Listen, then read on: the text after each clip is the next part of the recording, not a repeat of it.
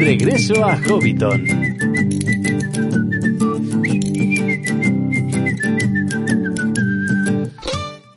Saludos amigos hobbits y pueblos libres de la Tierra Media y bienvenidos a Regreso a Hobbiton, el podcast de la Sociedad Tolkien Española. Por lo primero de todo, disculpad el retraso. Este podcast tenía que haber salido a finales de marzo, pero la verdad es que se nos han complicado las cosas y creo que es algo que notaréis cuando estéis viendo o escuchando este programa. Eh, si nos veis a través de YouTube, veréis que el fondo eh, a veces se usa, a veces no se usa, que hemos tenido que grabar las cosas en diferentes días, que el invitado ha tenido algunos eh, problemillas con internet, entonces hay partes del vídeo que se cortan. Si nos estáis escuchando, es posible que esos pequeños cortes se filtren un poquito en el audio, pero, pero no, no me lo parece. Me parece que el audio al final se salvó bastante, está bastante bien. En cualquier caso, os pedimos disculpas eh, por adelantado si, si os supone algún perjuicio a la hora de disfrutar del contenido. Aún así, os animo a que os quedéis con nosotros porque hemos tenido un invitado muy especial, ganador del segundo premio del ensayo Elfwine y nos trae un ensayo muy divertido, muy divertido eh, sobre el comienzo del Hobbit, que creo que os sorprenderá bastante. Desde luego a mí me sorprendió.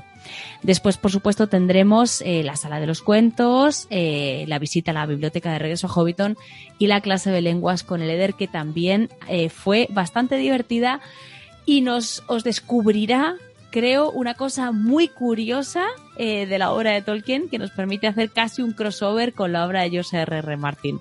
Seguro que ahora aquí estáis bastante intrigados. Esperamos que os guste mucho. Y sin más, vamos a comenzar. Solo recordaros que a finales de este mes de abril, si es cuando estáis escuchando, si estáis escuchando el podcast cuando, cuando lo grabamos, eh, a finales de abril tendremos otro quiz. Recordad que tenemos un quiz mensual en directo en YouTube donde hacemos un sorteo, bueno, donde damos un premio al ganador de cada quiz. La temática va cambiando, nos lo pasamos muy bien, es muy divertido. Os recomiendo que nos sigáis en redes sociales para no perderos las fechas y que podáis estar eh, allí con nosotros. Y ya, sin más, vamos a comenzar con este nuevo programa de Regreso a Hobbiton.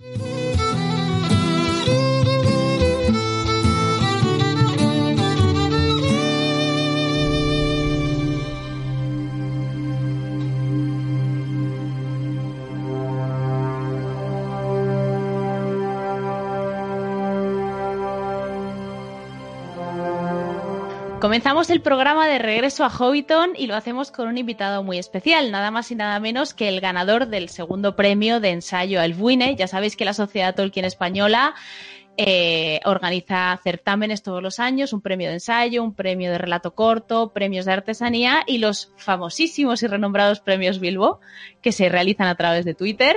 En una frase podéis decir muchísimo, pero aquí ahora vamos a hablar de los premios del ensayo. Y son unos premios eh, que para mí seguramente serán los más interesantes porque me ayudan a conocer temas que de alguna manera, de otra manera nunca se me hubiera ocurrido pensar. Y tenemos con nosotros al ganador del segundo premio, que es Erundil. Erundil, bienvenido a Regreso a Hobbiton. O quizá debería decir buenos días. ¿Qué quieres decir con buenos días, Elia? O sea, dejemos claro que eso es la gran pregunta a la que trataba de responder con el, con el ensayo. Estar en, en Hobbiton es una maravilla, es una maravilla. Me siento, vamos, o sea, viendo a mis ídolos estar invitado aquí. De hecho, soy un fan reciente, pero fan yo ahora mismo por la sexta temporada casi estoy al día, casi estoy al día. Y claro, estar en el lugar donde se pronunciaron estas palabras, este buenos días, pues es, fundamental, es como estar ahí, después de haber estudiado, estar en el lugar donde sucedió todo. Es importante. Exactamente. Bueno, tú has ganado el segundo premio con un ensayo que se llama Good Morning, una broma filológica en el Hobbit. Y me, lo más curioso que deberíamos resaltar aquí es que tú no eres filólogo. Con lo cual, el hecho de que hayas ganado un premio de ensayo sobre algo filológico me hace pensar que has tenido que trabajar muchísimo y estudiar muchísimo eh, para poder llevar a cabo este trabajo. Y, lo fundamental que no he hecho y debería haber hecho es haber puesto una nota pidiendo perdón a los que son filólogos de profesión, de formación, y cualquier fallo que puedan encontrar en él, ahora que es público, pues será bien recogido y tendrán razón, y, no, y yo no. Sí, evidentemente. Una cosa fue la intuición inicial, y otra cosa después fundamentarla y fundamentarla, digamos, de una forma que podamos defender la, hipótesis, es decir, esa influencia entre Owen Barfield y, Tolkien en concreto en esa primera conversación, en ese buenos días que Bilbo le dice a, a Gandalf en esa mañana de primavera en la Tierra Media. Bueno, en la Tierra Media no, perdón, eso de la Tierra Media vino después. Muy bien. Aquí vamos a hablar de unos cuantos temas. Vamos a hablar de las buenas maneras de la sociedad inglesa. Vamos a hablar de cómo se pueden utilizar de forma retorcida esas buenas maneras, de, los modos corteses. Vamos a hablar un poquito de una ligera influencia que vemos de Lewis Carroll en Tolkien y vamos a hablar mucho de Owen Barfield. Y todo eso lo acabaremos poniendo en una coctelera y veremos cómo ese buenos días del principio, esa conversación, esa primera conversación que tiene Gandalf con Bilbo, eh, al final es una broma filológica que recoge el Hobbit, que es un libro que, por cierto, tiene bastantes toques de humor, aunque Tolkien luego renegase de esos toques de humor, igual que Igual que llegó a decir, y eso es muy curioso, que, eh, que el hecho de ser filólogo no tenía importancia en, en, el Hobbit. E, entonces, eso cuéntalo porque es muy curioso que, porque a mí, yo, o sea, mi opinión es totalmente la contraria y yo, vamos, no sé. además, curiosamente, cuando, cuando, cuando dice Tolkien eso, que, no tiene importancia, es decir, eh, Unwin le manda a Tolkien una, lo que es la cubierta, lo que va a poner en la, contraportada, en la solapa, mejor dicho.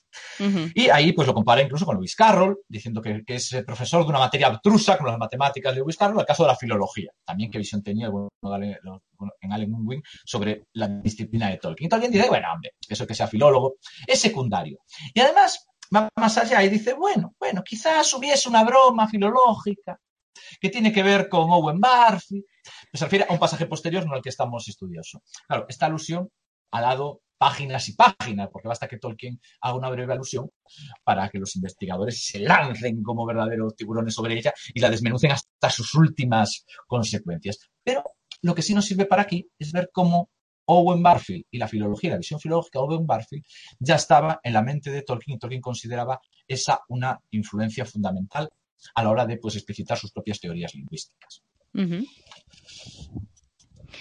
Eh, eh, también sabemos, porque bueno, aquí lo sabemos, que eh, Tolkien participó, o sea, uno de sus primeros trabajos fue en el Oxford English Dictionary.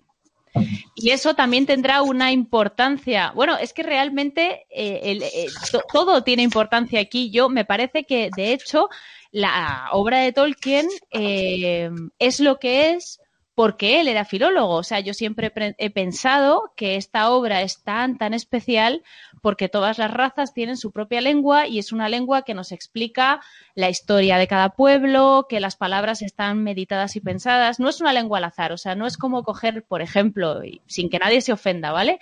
Eragon. Me acuerdo que yo después de leer a Tolkien se me ocurrió acercarme a Eragon. Creo que no era, mi, no era la edad adecuada, porque yo conocía a Tolkien ya bastante mayor y igual Eragon me pilló ya un poco pasadita. Eh, pero yo, yo recuerdo que en Eragon dicen una especie de hechizo y yo lo leí, leí y dije, ¿esto tiene algún sentido realmente? O sea, esta frase que ha puesto aquí este señor, ¿se ha inventado cuatro palabras al azar o es un lenguaje. Y me di cuenta enseguida de que eran cuatro palabras al azar. Y eso me sacó completamente de la historia. Entonces, em, entonces, claro, el hecho de que Tolkien se haya tomado tantas molestias con las lenguas, al final hace que su subcreación, desde mi punto de vista, sea más completa. Y esta participación en el Oxford English Dictionary eh, nos servirá mucho para entender esta broma filológica de Good Morning. Es, decir, vamos a ver, mm, Tolkien nos, primero, Tolkien nos tiene mal acostumbrados. Tolkien nos tiene mal acostumbrados. Porque sí, si no hay lengua, si no se sostiene la lengua en una, en una subcreación, ya automáticamente ya lo saca, lo saca de ahí. Estoy de acuerdo, estoy de acuerdo. Era con esa, esa versión de la Guerra de las Galaxias con dragones, por cierto. pero al margen de eso, sí, sí, sí. Eh, su trabajo en el New English Dictionary, en el Oxford English Dictionary, es fundamental, yo creo. Entre otras cosas porque mm, hasta se puede interpretar, y alguien lo ha hecho, con esta conversación casi como un intento de definición de Good Morning, con Gandalf diciendo los distintos tipos de significados que puede tener. Y si cogemos la definición de Good Morning y cogemos esa conversación, no voy a decir que encajen perfectamente, pero, se ve que hay, que hay una influencia. Incluso Gandalf eh, me recuerda a, me recuerda a un, lexicógrafo, está buscando ese significado de las, de las palabras. No sé si debería hacerlo, pero voy a hacerlo. Tengo una teoría de la conspiración aquí. Bueno, no Ay, de la conspiración, pero tengo una pequeña Bueno, claro, claro, claro. Se me había olvidado, se me había olvidado que tú, Erundil, y aquel, y, los que sean muy fans de Regreso a Hobbiton y ya estén hechos al, lore que tiene la propia, el propio podcast, ya conocen perfectamente a Findegil y sus teorías de la conspiración. Ahora tengo que decir que Erundil y Findegil son íntimos. Entonces, claro, esto no es casual. Igual que la filología y Tolkien, esto no es casual, ¿no? Esto de las teorías de la conspiración tampoco cuenta de nos, teoría nos, nos retroalimentamos, nos retroalimentamos clarísimamente. vale, ya veo. Pues resulta, o sea, esto, esto es una nota a pie de página, esto ni siquiera aparece el ensayo en la forma definitiva porque lo borré porque, porque no está fundamentado, pero ya que estamos en familia, voy a contarlo. Es decir, el, el primer editor que creo que ahora mismo no me acuerdo del nombre, creo que es Murray, es el primer editor del New English Dictionary. La, la, gran foto que él tiene tiene una especie de fez puesto y tiene una gran larga, una larga barba blanca. Y a, a mí en un momento dado se me cruzaron los cables y llegué a pensar, oye, ¿y si resulta que el recuerdo de, de, la labor de Murray buscando como lexicógrafo influyó en el personaje de Gandalf cuando él lo va, es una de las influencias cuando crea a Gandalf. O sea, no sé, que ver una foto de Murray con esa larga barba blanca. Voy a, intentar, voy, voy a intentar poner esa foto. Los que estáis, los que estáis escuchándonos en iVoox tendréis que buscarlos en la galería de Flickr, pero los que estáis en YouTube, pues eh, si, si, lo he conseguido, aquí tendréis la foto y podéis ponernos en los comentarios si pensáis que esta teoría tiene sentido o si Erundil es como Findegil y están los dos como una cabra. A, ver, o sea, no puedo, no puedo, fundamentarlo, no puedo fundamentar. Esto reconozco que no tiene más fundamento que, el tema filológico, que el tema lexicógrafo y, y, demás. Ahora mismo creo que es, y por cierto, estoy diciendo Murray, creo que es Murray. A lo mejor luego resulta sale y, el apellido era otro. Pero bueno, mi memoria a veces me juega malas pasadas. Este es el momento en el cual uno sigue hablando a la cámara, como si creo que está haciendo, pone Murray en el, aquí, y ponemos o Ed y efectivamente es Murray, James Murray, efectivamente. Sí, sí, sí, es James, James Murray. No hemos visto nada. No te salgas de esta página, no te salgas de esa página, tú luego me la mandas para que yo tenga la foto, ¿vale? Perfectamente. Pues espera, esto se, hace, esto se hace en el momento y sobre la marcha mientras seguimos hablando de las maravillosas eh, cosas que voy diciendo en mi ensayo tan interesante. Bueno, Digo. a ver, eh, vamos a entrar ya sí directamente en el ensayo y hay un apartado que tú has titulado como distintas formas de entender Good Morning. Y empiezas hablando un poco de la cortesía.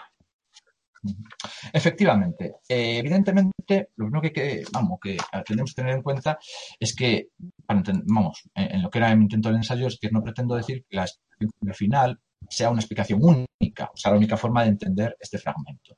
Yo entiendo que en Tolkien, lógicamente lo conocemos, tiene un fundamento, un grande de, cultura y, y, de influencias, y todo eso, a la hora de, de escribir, va saliendo de forma natural. Ni siquiera tiene que decir, ahora voy a meter esta broma referida a esto, ahora voy a meter esta forma referida a esto sino que va confluyendo.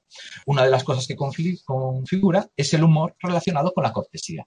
La cortesía, las buenas maneras, siendo algo fundamental para una sociedad eh, victoriana y postvictoriana en, en Inglaterra, es también una gran fuente de humor. Lo tenemos, por ejemplo, en, en Winnie the Pooh, donde los saludos son muy, son muy divertidos. Hay también un momento con buenos días y, y Yori, no sé cómo se pronuncia Yori, le, le dice que ¿por qué son buenos? Hombre, estoy diciendo buenos. O sea, hay este juego con esos equívocos que surgen en el momento en el que eh, el saludo, que es simplemente una forma de reconocer al otro, de entrar uh -huh. en relación con el otro, se toma en su sentido literal y se ve que no hay relación. Es decir, cuando decimos buenos días en mitad de una gran tormenta, por ejemplo. Sí. Y luego, aparte, hay una forma de usar los saludos para todo lo contrario, es decir, para cometer terribles ofensas. Uh -huh. Digamos que la hipocresía social, lo que iba a poner, es una de las bellas artes. Es decir, saludar a alguien que te cae profundamente mal, de forma elegante y educada, genera presión. O sea, es maravilloso, porque los dos sabéis de lo que estáis hablando sin decirlo. Es, es un momento maravilloso.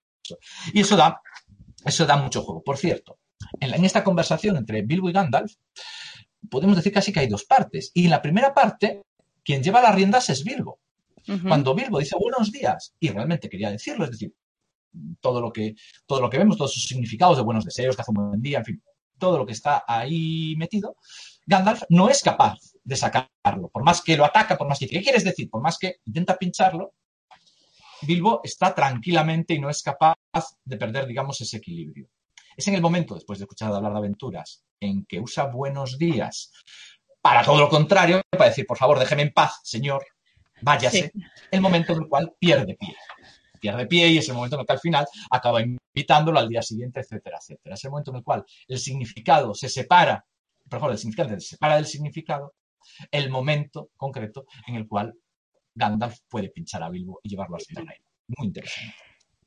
Esas situaciones yo creo que las hemos vivido todos porque yo a veces eh, me ha pasado que, bueno, nosotros ahora, ahora estamos en momentos de mucho teletrabajo, mucha conexión online, mucho flexi working y entonces siempre solemos dar los buenos días eh, por Teams porque bueno, algunos están en la oficina del equipo y otros no. Entonces, bueno, entras en la oficina y dices buenos días, pero también escribes en, el Teams buenos días para saludar al resto de la gente que está en casa.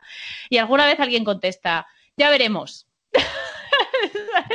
Entonces, eh, es como, que tú te quedas como diciendo, pues sí, sí, evidentemente, ya veremos, todavía no, el día no ha pasado entero, no, no lo sé, ¿no? Pero yo te estaba simplemente diciéndote, hola, estoy en la oficina, espero que tú también, no sé, me imagino que estás conectado trabajando, y ahí es cuando él se toma de forma literal, o, o, como cuando te cruzas con alguien y dices, eh, ¿qué tal? Y el otro te responde, eh, pues bien, o te cuento. O sea, en plan, ¿Quieres, es, una forma de saludarme y te digo bien? ¿O de verdad me estás preguntando qué tal estoy y entonces déjame un rato que tengo un montón de penas?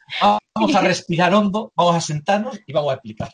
Exacto. Eso, eso, eso me ha pasado, me ha pasado muchísimo. O sea, y me hace gracia porque al final, bueno, pues te lo tomas con humor y tal. Pero también me ha pasado lo de la fría cortesía. Eso también me ha pasado, o sea, la, la cortesía irónica. Personas que no me agradaban nada con, la que, con las que he sido extraeducada, en plan, ¿todo bien? Sí, fenomenal. Ay, cuánto me alegro. Estoy pensando, no me alegro. O sea, eh, no me alegro nada. Y eso sobre todo por escrito, que los escritos quedan, por favor, por escrito siempre educación máxima. sí, sí, sí. Eso queda, exacto. O sea, emails, mails en los que tú, de hecho, alguna vez eh, y esto me lo enseñó mi madre. Mi madre me enseñó que hay que contestar un mail que te guardas y otro mail que envías, ¿no? Y cuando te, cuando te pasa algo que te enfada muchísimo, escribes el típico correo en plan, ¡Ah! como un dragón, y ese lo guardas. Y luego ya escribes el otro, gracias por tu respuesta. El problema que tengo es bla, bla, bla, bla, bla, bla. Es súper educado. Muchas gracias. Saludos cordiales. Exactamente. Y aquí también lo tenemos. O sea, vamos a ver cómo pasamos de un buenos días de Bilbo de real, que, es un saludo, pero que incluso puede interpretarse de forma literal, porque efectivamente veremos que hace un buen día, a ese buenos días de fría cortesía de como no puedo echarte de manera mal educada porque soy un hobbit bien educado. Porque eso es una cosa que sí que está, eso es una cosa que, que de hecho eh, Tolkien nos recalca varias veces, ya cuando los enanos están en casa de Bilbo y le piden pastelillos de semillas. Él dice, como conocía las necesidades de un buen anfitrión y las cumplía a rajatabla, aunque fuesen penosas, tal vez él se quedase sin ninguno. O sea, eh, eh, eh, Tolkien nos hace mucho hincapié a lo largo del Hobbit en que Bilbo es muy educado. Entonces, ese primer momento de conocerle es cuando, cuando tiene pues esos gestos de educación brutales de no puedo echarte de mi jardín, entonces recurro al buenos días mientras. Buenos, días. Mientras voy dando pasitos hacia atrás, hacia la puerta.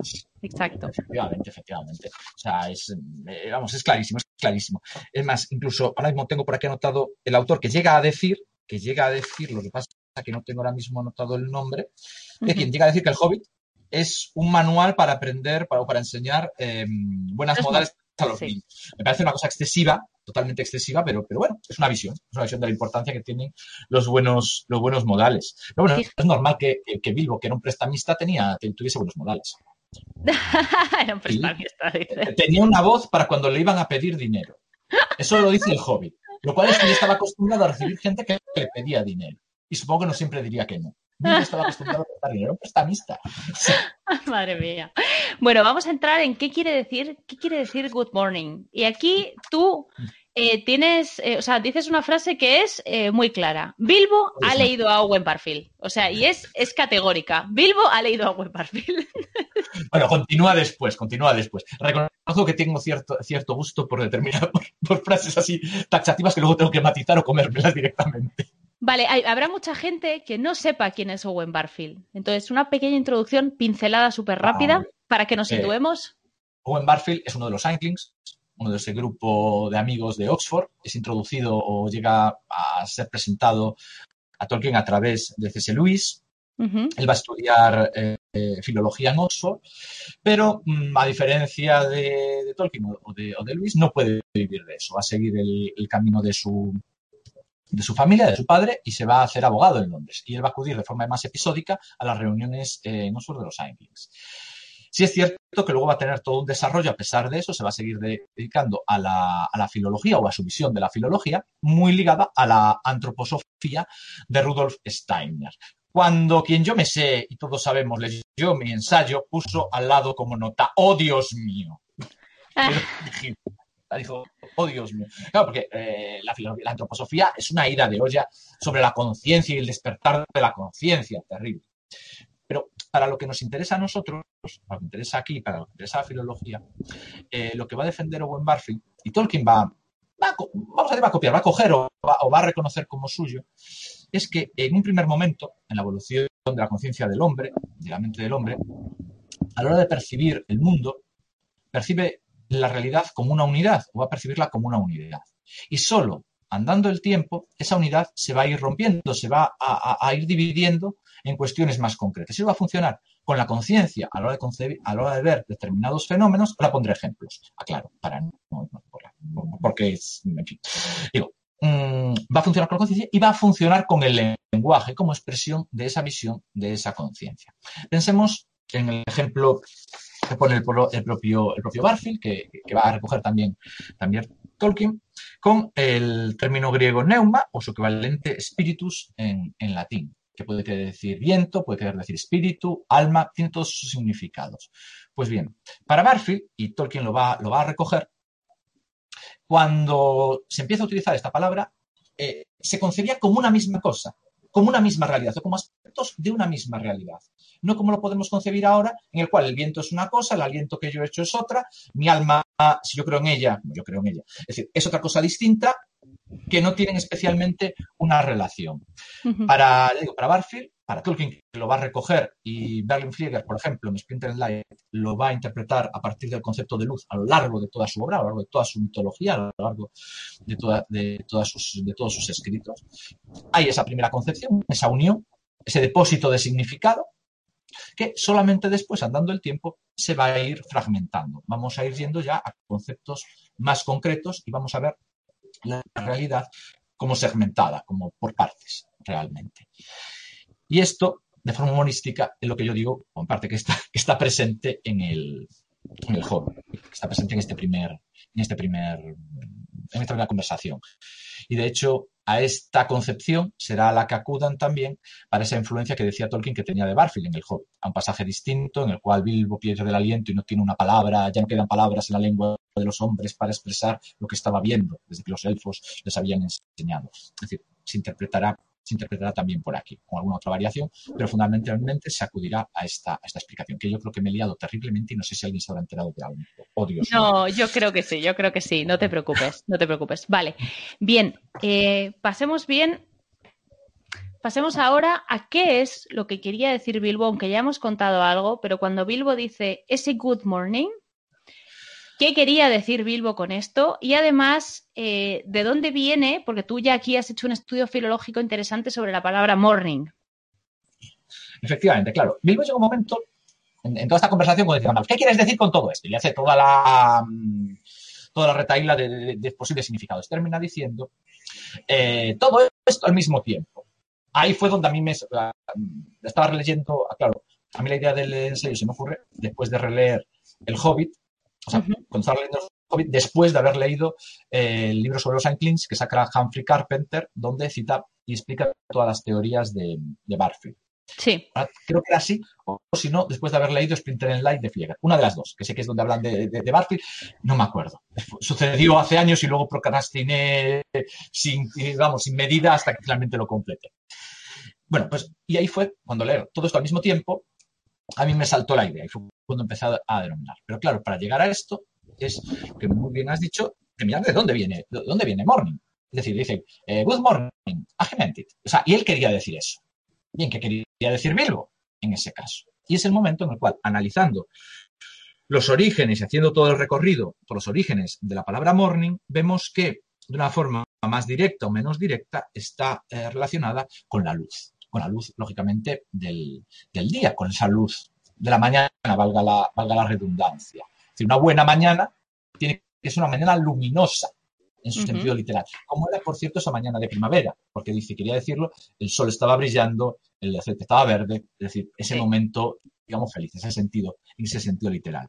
Ojo, que para los lenguajes de Tolkien, aunque eso es meterme en el camino de, de Eleder, o sea, de nuestro gran maestro, eh, eh, hay, salvo en un caso, sí, sí lo analizo efectivamente, pero sí tiene relación con esa, con luz, con luz. Tiene varios momentos con, con Kala, que es brillar como oro, tiene, tiene, tiene esa raíz común con brillar. No en todas las variantes, pero, sí, pero sí en varios. Tolkien sí tiene, sí tiene esa conciencia de mañana con, luz. Con luz, con ese, con ese sentido positivo. Pero es que más allá de eso, el uso que él hace de esa mañana tiene ya no solamente ese sentido con la luz, sino que tiene un sentido positivo, tanto por los adjetivos que mayoritariamente acompañan a la palabra mañana cuando Tolkien lo utiliza, como qué sucede por la mañana, al amanecer, qué sucede ahí, es el momento de la esperanza, el momento de la victoria, el momento en el que los corazones se vuelven arriba, es un momento profundamente positivo. Se une mañana, el momento temporal, se une la luz, se une toda esa connotación positiva que tiene la mañana, ya incluso sin el buenas, buenas mañanas. Con lo cual, cuando quiere decir, o sea, lo que quiere decir Bilbo es todo esto al mismo tiempo, ese sentido positivo físico, eh, psicológico, interior. Todos esos significados están unidos y Bilbo en ese momento los concibe completamente como unidos, no puede separar. Eh, te deseo buenos días, es una buena mañana, mm, hace una buena mañana, todo eso está unido, no hay separación. La separación ya vendrá después. Ahora está todo junto. Hasta es una buena mañana para fumar en pipa, le dice. Así. Y luego ya me lancé en la parte que quizás sea más, más divertida, al menos para mí. Quizás sea menos importante para las conclusiones, pero para mí fue una de las partes más divertidas, que es las veces que se usan los saludos de buenos días, buenas tardes, buenos. Sí, efectivamente. Hay un trozo del ensayo dedicado a los saludos, los saludos de la Tierra Media. O sea, ¿cuántas veces? Uy, perdón, eso ha sido Turín. Eso ha sido Turín. Eh, Turín, ¿no? Sentado, sentado. Turín, que ay, el nombre que bien está dado, ¿verdad? Qué bien. Vale, hay una sí, nos amenaza Turín. Hay una parte en la que hablas efectivamente de, de, los saludos que se utilizan en la Tierra Media, de cuántas veces escuchamos ese good morning, que además em, realmente quizá eh, yo, bueno, yo siempre he pensado que Hobbiton es la parte de la Tierra Media que está más cercana a nuestra realidad, es una parte en la que nos podemos sentir identificados. Ya sé que todos queréis ser elfos, enanos, montaraces, etc., pero me gustaría saber cuántos de vosotros sois capaces de dormir bajo la lluvia o vivir sin ver la luz del sol en una mina mucho tiempo o, eh, pues no sé, ser melancólicos como los elfos. o hacerlo todo siempre bien. Yo creo que lo más cercano a nuestra realidad, yo creo que aunque nos cueste, todos somos hobbits. Entonces, cuando hablamos de la comarca, yo, yo siempre pienso en el hogar y además en un hogar acogedor, bonito, en un hogar donde, las cosas van bien. Ese good morning. ¿Sí? A, raíz de lo que estás diciendo, voy a contar una pequeña anécdota ahora que estamos en el aniversario del confinamiento. Cuando empezó el confinamiento, ah. recuerdo que estaba leyendo a Abercrombie de estos vicios de pantalla, que a mí particularmente sí me gusta cuando estoy de humor. Está bueno. Pues empezó el confinamiento, a, los dos días, tres días, cogí, cerré Abercrombie y abrí el Señor de los Anillos para meterme otra vez en la comarca. Luego ya hice todo el camino. Pero digo, me voy a casa. O sea, vamos a casa, estamos en un momento difícil, vámonos a casa. Sí, no es momento, ¿no? De experimentar. No, no, no, no, vámonos a casa. Sí, es verdad. Lo que más cerca de nosotros. Vámonos a Hobbiton. Y aunque yo muchas veces, o sea, aunque, aunque he escuchado otros saludos que son muy épicos, muy bonitos, el Ellen Sir, Alumeno Mentielvo, bueno, pues es muy musical, es muy tal. Ese good morning es como muy de andar por casa, o sea, es como muy cercano. Un good morning, buenos días, es una cosa que, que decimos nosotros todas las mañanas de nuestra vida. Entonces, eh, pues eh, choca verlo en la Tierra Media. O sea, realmente ya cuando, no al principio, porque claro, al final esto es, esto es el principio de la historia, entonces no te da choca, pero oírlo en otro momento, pues es, es chocante, ¿no? Entonces, cuéntanos. Y tiene que serlo. Y tiene que serlo. Por cierto, voy a hacer una cuestión. Es decir, good morning, o sea, buenos días, son las primeras palabras que escuchamos en la Tierra Media. Es decir, las primeras. Porque mm, el Hobbit, incluso si partimos de la segunda edición, el primer libro que el público conoce de la Tierra Media es el Hobbit. ¿Vale? Sí. Que a partir de la segunda edición. Pero es el primero. Y lo primero que se dice en el Hobbit, no me refiero al narrador, sino la primera vez que habla alguien, es, es buenos días. O sea, no es el canto de los elfos, no es la música de los Ainur, que eso vendrá mucho después, sino es buenos días. La primera vez que escuchamos una voz en la Tierra Media. Y lo escuchamos pocas veces más. Lo escuchamos muy pocas veces más. Es que dejan de ser buenos, dejan de ser buenos, porque entre los dragones, la dormir a la intemperie, comer comida fría, o sea, es que... Terrible. No, no, no. O sea, en el Hobbit solamente lo escuchamos esa vez. Luego escuchamos buenas noches, eso sí. Buenas noches es un saludo mucho más común. Lo, lo he visto en el. Tengo, tengo aquí las cifras. En el, en el Señor de los Anillos, porque luego lo conté en el Señor de los Anillos, aparece 24 veces buenas noches. Pero buenos días solamente aparece, eso, una vez, bueno, en esta conversación varias veces, pero en esta conversación en el Hobbit. En todo el Señor de los Anillos, buenos días aparece ocho veces. Ocho veces, nada más. Buen día, dos. Buenas tardes, good afternoon, una vez. Good evening, cinco. Y good night, ya digo, 24 veces. Es muy curioso. Y es más, me atrevo a decir, pero no tengo vergüenza ninguna, entonces yo saco conclusiones así alegremente, que solamente. Claro, claro, o sea, no tiene- hay que arriesgarse, hay que arriesgarse hasta que alguien me, me coja el Señor de los Anillos, me lo tira a la cabeza y usted no tiene ni idea de nada. En cuyo caso me callaré. Cosa que haré, encantado. No, lo digo de verdad, lo digo de verdad. O sea, yo me lanzo mucho, pero luego reconozco cuando meto la pata, o sea, tampoco pasa nada. Eh, digo que siempre hay hobbits de por medio.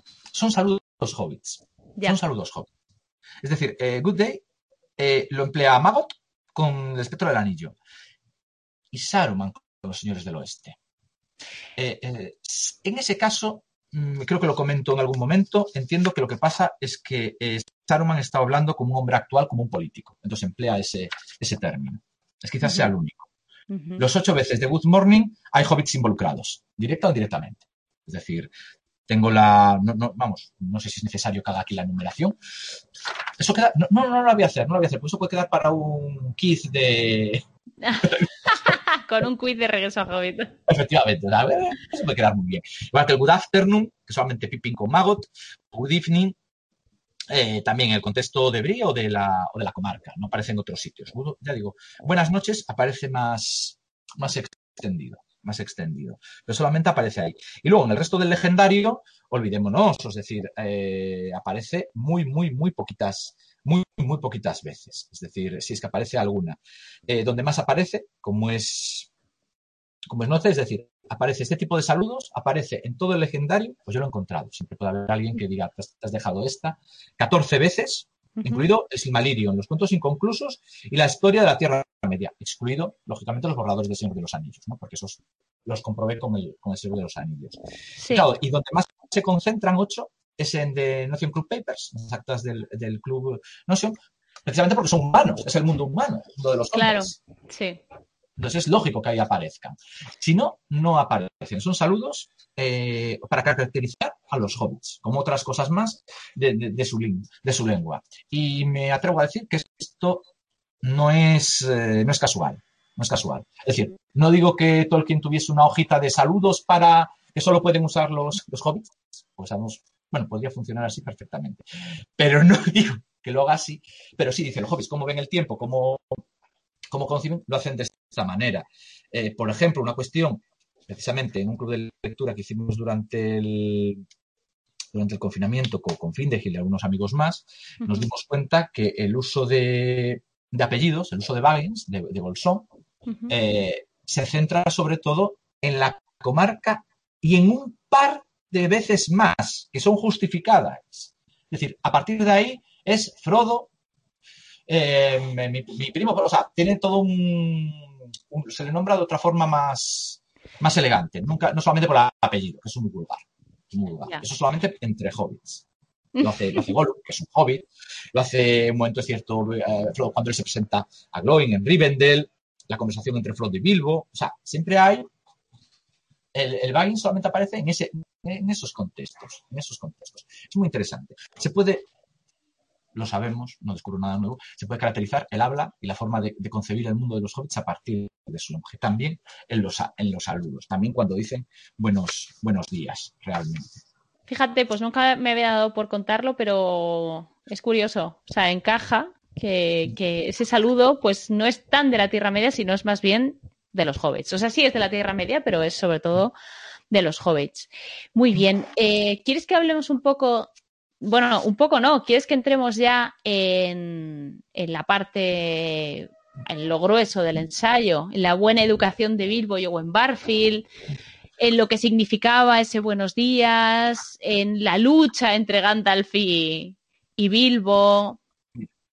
Sí, porque además, es decir, he de decir que cuando tuve la idea, o sea, que, que luego justificado, y aparte lo digo así porque por honradez, es decir, no fue yo investigando y de repente llego a una conclusión, no, tuve la intuición y luego vamos a justificar, a ver si esto se justifica o, no se justifica, que no es la primera vez que no, no se justifica. Pero yo creo que en este caso se justifica con una, con una matización, con una matización.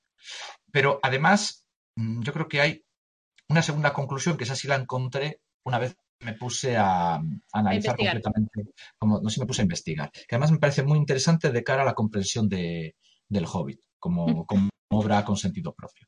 Entonces, claro, hemos visto o hemos visto eso, el, uso de Good Morning. ¿no? Y por una parte vemos que es un uso hobbit y por otra parte vemos que tiene relación con la luz, que tiene todos esos significados positivos y que por lo tanto pueden estar unidos. Claro, lo que yo vengo a defender es que lo que está detrás de esto es precisamente esa filosofía de Owen Barfield, esa unidad de significado. claro, de, forma humorística, porque evidentemente Owen Barfield cuando lo plantea, no lo plantea para un buenos días, evidentemente. La verdad, toda la ironía del mundo. Entonces, eh, lo que está ahí es que Bilbo, a la hora de concebir el mundo, a la hora de decir buenos días, concibe que todo eso está unido y que no se puede separar esa de sol que está brillando, ese buenos deseos para Gandalf, es el hecho de que está siendo una buena mañana. Es decir, todos esos significados que Gandalf quiere separar para Bilbo están todos juntos, indisolublemente unidos, y no se pueden separar más allá de convencionalismos, más allá mm, de usos eh, más concretos del lenguaje. De la misma manera que en espíritus, como decía antes, está metido pues el espíritu, el alma, el aliento, el viento, todo eso. O en los Kennings Keninga, perdón, no es Keninga. Eh, Rafael Pascual me va a matar. Eh, digo, si no lo digo bien. digo, eh, como en ellos está también, en esas metáforas está unida esa concepción global de lo que es de la percepción realmente. Y por lo tanto se une, se une todo. Es Gandalf, el Gandalf lexicógrafo, el que quiere el que quiere efectuar, meter esas tijeras y hacer esa separación, cosa que no debe, no debe hacerse, no debe hacerse desde el punto de vista, desde el punto de vista de Bilbo. Y es más, vuelvo a decir algo que comenté antes. Cuando Bilbo se aparta de esto es cuando empieza a perder la conversación, cuando empieza a echarse hacia atrás. Cuando, cuando, entra en la parte lexicógrafa, dices, o sea, cuando empieza a separar esos significados. Eh, no, me refiero cuando, cuando Bilbo propio o sea, lo que, lo que he comentado antes, cuando Bilbo lo utiliza para despedirse. ah, vale, ya no hay cuando ya no es esa unidad de donde está todo unido y entonces puede decir el saludo con todo el significado positivo hacia, hacia Gandalf, cuando ya lo usa de forma convencional, es decir, para despedirse, cuando separa el contenido de lo que está diciendo, entonces es cuando abre brecha para que Gandalf pueda, pueda introducir, cuando pueda liarlo para venir al día, al día siguiente, creo yo. Es decir, esto lo defino. Aquí hace una matización. Yo hago todo el, hago todo el ensayo, pues, pues digo que está la influencia de Owen Dos cosas. cosas. Eh, no digo, porque no puedo demostrarlo, que sea una influencia eh, explícita. Es decir, que, Tolkien esté realmente pensando en plan, cuando está redactando esto, diciendo, ah, voy a hacer aquí una broma, una alusión a Owen Barfield, esto que acabo de leer, voy a meterlo aquí de esta forma humorística. No. Si funciona, como yo creo que funciona la influencia de Lewis, Carroll, como influencia, como su trabajo en el Dictionary, como, es decir, influencias porque él ya lo tiene asimilado y lo tiene tan asimilado que le sale de forma, de forma natural a la, hora, a la hora de escribir. Es decir, lo va metiendo. Eso por una parte. Y por otra parte, cuando también explicando este ensayo en una reunión del Esmial de, de, Númenor, me comentaban, y tenían, y tenían razón a la hora, a la hora de matizar, que eh, eh, también puede ser, y no me importaría, digamos, le digo, sin ningún problema, que el propio Gandalf, perdón, el propio Gandalf, estoy yo bueno, el propio Tolkien, el propio Tolkien, eh, como luego se va a sentir identificado con esa filosofía de Owen Barfield, pues ya eso salga propiamente de él, de su propia, de su propia reflexión. En ese caso, modificaría sin ningún problema mi ensayo, simplemente para decir que hay una coincidencia entre, lo que, entre esa broma, digamos, que hace, que hace Tolkien y la filosofía de Owen Barfield, donde después Tolkien se va a sentir representado. Es decir, que serían, paralelos. Pero, en cualquier caso, sí creo que se puede, que se puede unir, ya sea con esa influencia directa, ya sea para interpretarlo bien. Y luego está la segunda conclusión, que nos habla de quién es Gandalf. ¿Quién es Gandalf? Claro. Eh, para Owen Barfield, eh, decíamos que esta unidad de conciencia y unidad de lenguaje es de los pueblos primitivos. Según nos vamos acercando a, una conciencia más moderna, en ese momento es cuando se dividen esos significados. Claro, si nos ponemos a estudiar cómo está construida la Tierra Media, vemos, como hemos dicho antes, que los hobbits son los que son más cercanos a nosotros. Son ese anacronismo, como dice Sipi, como dice Fimi, que nos permite a nosotros introducirnos en ese mundo épico. Es decir, son ingleses de finales del siglo XIX, llegándolo al extremo. Mientras que Gandalf es el representante de ese mundo más amplio, de ese mundo más antiguo, de ese mundo con dragones, enanos, con aventuras, con leyendas. Claro, en esta conversación, esos papeles están cambiados si aceptamos esa influencia de Owen Barfield. Es el moderno, es decir, Bilbo, el que tiene esa unidad de conciencia, el que ve todos esos significados juntos. Y es Gandalf, el antiguo, el que quiere saber exactamente qué es lo que estás diciendo, que quiere segmentar completamente esa percepción inicial unitaria. esos papeles cambiados. Y esto es de lo que me di cuenta cuando ya, o sea, ya, ya metido en ver, eh, ya metido en trabajo es decir, haciendo la investigación. Espérate, porque tienen los papeles cambiados. O sea, lo lógico sería que Gandalf tuviese la visión esa unitaria y que fuese Bilbo, con la mentalidad moderna, el que diga, oye, ¿qué es esto? Espérate, ¿qué me estás queriendo decir? ¿Qué quieres decir con esto? Vamos a, poner esa mentalidad, esa voz de cuando me vienen a pedir dinero. Vamos a ver exactamente de qué estamos hablando, como dicen los enanos. Es decir, pero no, aquí están cambiados. Y eso me lleva, pero bueno, eso ya es más allá del ensayo, a preguntarme quién es Gandalf en 1937, quién es Gandalf, cómo es Gandalf en, el primer, en la primera edición del Hobbit, antes de que Gandalf sea Mithrandir, antes de que Gandalf sea el gran mago gris, el gran mago blanco que, está moviendo, moviendo los hilos, animando los corazones para, vencer al Señor Oscuro. Y eso es un camino que habrá que explorar más, más adelante. O sea, Gandalf es una magia sutil. Todavía recuerdo ese programa de Regreso a Hobbit. La magia es mucho más sutil. La magia es mucho más elegante. Vamos a regalar unos, eh, unos botones de diamante que se desaten con un hechizo. ¡Viva la sutileza! Pero vamos a ser pequeños. O sea, vamos a crear un mundo donde hay maravillosas eh, bolsas de, dinero que griten. O sea, vamos a ser sutiles, vamos a usar magia sutil. Vamos a tener a Gandalf. Eh, oh, Dios mío, ahora mismo ya todo el mundo mm, sabrá que estoy aquí vamos a coger a Gandalf quemando piñas y lanzando hechizos de fuego contra. Gandalf, que se pasa años investigando en Minas Tirith para poder leerlos, tal. Aquí tienes unas espadas con unas runas que yo no sé leer. ¿Quién es Gandalf en 1937? O sea, antes de ser Gandalf. Entonces, nos abre todo el campo de esa primera edición del Hobbit, de ese Hobbit, antes de estar integrado en la Tierra Media. Y es un tema que mm, personalmente encuentro, que encuentro apasionante por esas diferencias. Pero bueno, eso que es más allá del ensayo, es una puerta que me ha abierto esa última conclusión y preguntas para, para seguir. Y para la gente que sabe más que yo también. Muy bien.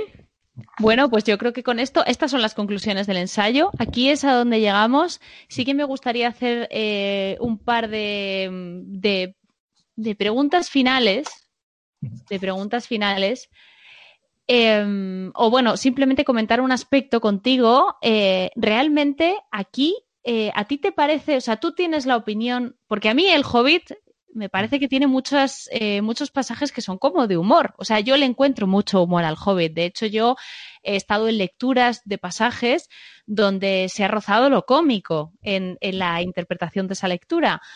sin embargo, es verdad que no vemos nada de esto posteriormente en la Tierra Media. O sea, la Tierra Media no tiene ninguna gracia, como quien dice, ¿no? Em, ni siquiera, y, la gracia que tiene, la gracia que tiene la traen precisamente los hobbits. O sea, los momentos de humor, entre comillas, ¿no? Cuando a Pippin hace ruido en Moria, siempre están como muy ligadas a los hobbits. Para ti también es así, tú también lo has notado. ¿Crees que esto, porque esto parece un poco como que no se hizo a propósito, eh, y, parece que Tolkien reniega un poco de, ese humor que hay en, ese primer libro, en El Hobbit, pero de alguna manera el hecho de que los pocos tintes de humor que haya en El Señor de los Anillos tengan que ver con hobbits, eh, me hace pensar que realmente el humor no está tanto en el, o sea, también, aparte de estar en el, en cuándo se escribió el libro, en qué esperaba Tolkien del Hobbit, en para quién lo hizo, sino en los propios hobbits en sí. O sea, que es una cosa que es, eh, que yo la veo algo relacionada con su naturaleza. Si no hubiera nada de eso en la Tierra Media, eh, para mí no sería así, pero como sigo viendo que el poco humor de la Tierra Media sigue estando relacionada con los hobbits y, muchas veces con esa inocencia, con que se ven como nosotros en un mundo enorme que no controlan, a mí me parece que de alguna manera esto le ha quedado bastante natural, aunque él no quisiese.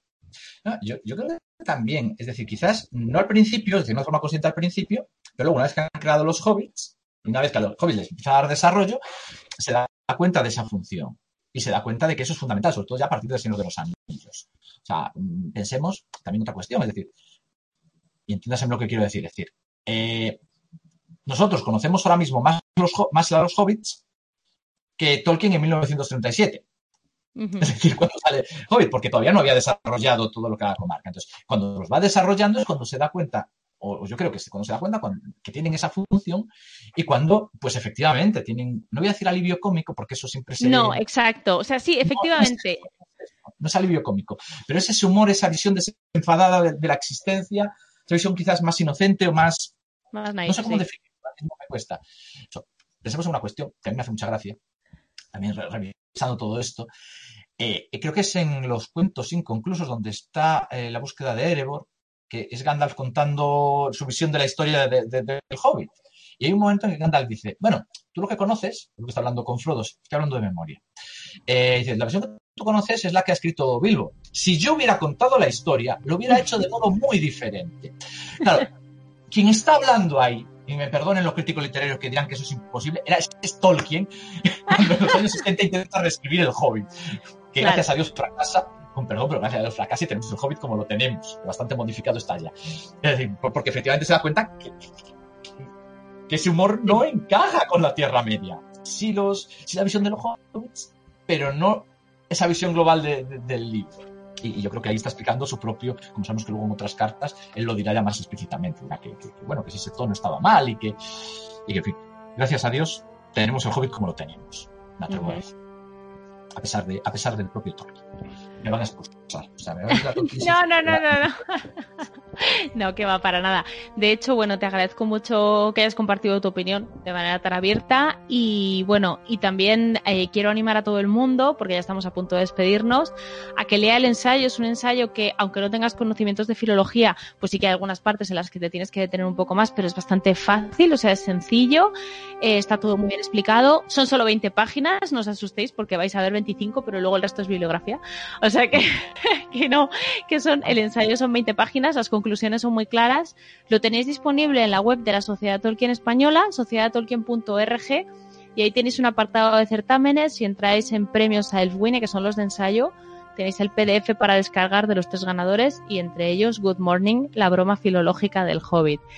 Y yo por mi parte no tengo nada más que decir, yo creo que ha quedado todo muy claro y muy bien explicado. Te agradezco mucho que hayas querido pasarte por aquí a contárnoslo y lo que le digo lo que les he dicho ya a otros invitados. Ya te has atrevido a venir aquí, espero que no sea la primera vez, ahora que he roto el hielo. La puerta redonda siempre estará abierta para ti.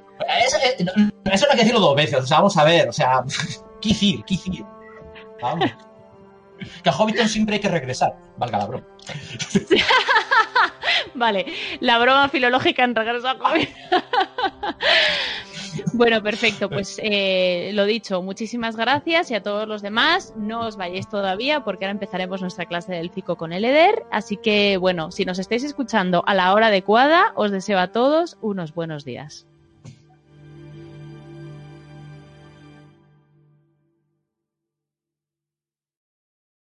En sí la lumen mentilmo.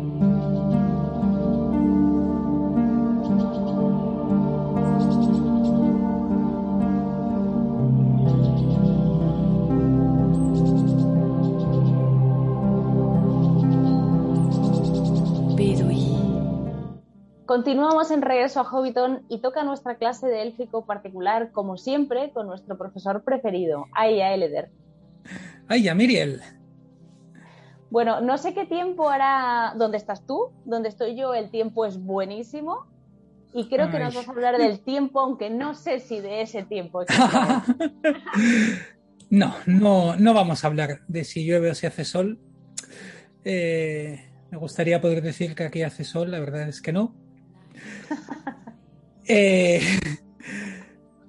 hablar del tiempo sería, del tiempo meteorológico, sería una conversación plenamente razonable entre dos elfos que no se conocieran. O sea que esto podría ser. Pero no, no vamos a hablar de ese tiempo, sino del otro tiempo, el tiempo cronológico, en los términos empleados para medir el paso de los días, que es también inexorable para los Eldar. Muy bien. Lo que pasa es que no vamos a hablar de las palabras día, hora, año, porque como recordarán algunos de nuestros fieles oyentes y ahora también espectadores, esos temas ya los tratamos en un programa anterior. Hoy vamos a hablar de una cosa más específica, que son los nombres propios que tienen los días y los meses en élfico, en concreto en Cueña en esta vez. Muy bien. Y además, esto va a ser especial, los vamos a comparar con los nombres que tienen los días y los meses en las lenguas de la saga realidad, a la que Ajá. tanto jugamos en nuestro tiempo libre. El lugar Y- donde estamos atrapados. Exacto. Y todavía más me atrevo a decir que para algunos oyentes los descubrimientos que vamos a hacer sobre la saga realidad van a ser incluso más emocionantes que los que hagamos sobre el élfico. También me lo creo. Increíble, ¿verdad? Este, este programa promete mucho. Promete mucho. bueno, bueno. Vamos a verlo. Comencemos. Pues vamos a empezar por la semana. Bueno, para un hispanohablante, los días de la semana son unos días muy normales, ¿no? Lunes, martes, miércoles, jueves, viernes, sábado, domingo. Ya está. Bueno, vale. Pero si alguien no se ha parado nunca a pensar de dónde vienen, se puede llevar una sorpresa importante. Porque en castellano, en español, lo- en los nombres de los días de la semana mantenemos las referencias directas a los dioses o divinidades antiguas que eran venerados por nuestros antepasados indoeuropeos hace más de 6.000 años. ¿Y esto cómo ¿Y tú? es? Y tú sin saberlo, ¿eh? Oyente. ¿Verdad? Y tú sin saberlo. Pues ahora lo sabes. ¿Y qué vas a saber? Pues, por ejemplo, que en el primer día de la semana nuestros antepasados lo veneraban, o sea, lo, dedicaban a la luna. Por eso, en latín, su nombre era Lune Dies, que en castellano pasó a lunes, y en otra lengua emparentada, descendiente del indoeuropeo también, emparentada con el, con el castellano, lejanamente, como el inglés tiene el mismo significado, Monday, que viene de Moon Day, día de la luna. Y si nos fuéramos a otros idiomas ma- más alejados, pero que también vengan del indoeuropeo, pues encontraríamos la misma referencia. El martes, por ejemplo, estaba dedicado, obviamente, al dios Marte, Martis Dies. Este dios en anglosajón era Tiutir, y de ahí viene el nombre del martes en inglés, que es Tuesday. Madre mía. El, el miércoles era el día de Mercurio, Mercuri 10. Aquí los germánicos lo cambiaron y lo pasaron a ser el día de Odín, que se decía Wotan, como sabréis los que veis la serie American Gods, por ejemplo, que dio en inglés Wednesday, Wotan's Day. El jueves era el día de Júpiter, Jovis 10, día joviano, que es el dios del firmamento. Aquí en los anglosajones identificaban con Thor, o sea, Anda. con, con Thor, o sea, Thursday. Y el viernes era el día de la diosa Venus. El adjetivo de Venus es venéreo, pues era Veneris 10, viernes. Y entre los germánicos, eh, el papel de esta diosa era Freya, Freya. de donde. Friday. Anda. Y así vemos cómo tanto los latinos como los germánicos, lo que significa que sus antepasados indoeuropeos también eh, veneraban a estos dioses y en nuestros días de la semana hemos mantenido esas referencias. Eso no es apasionante.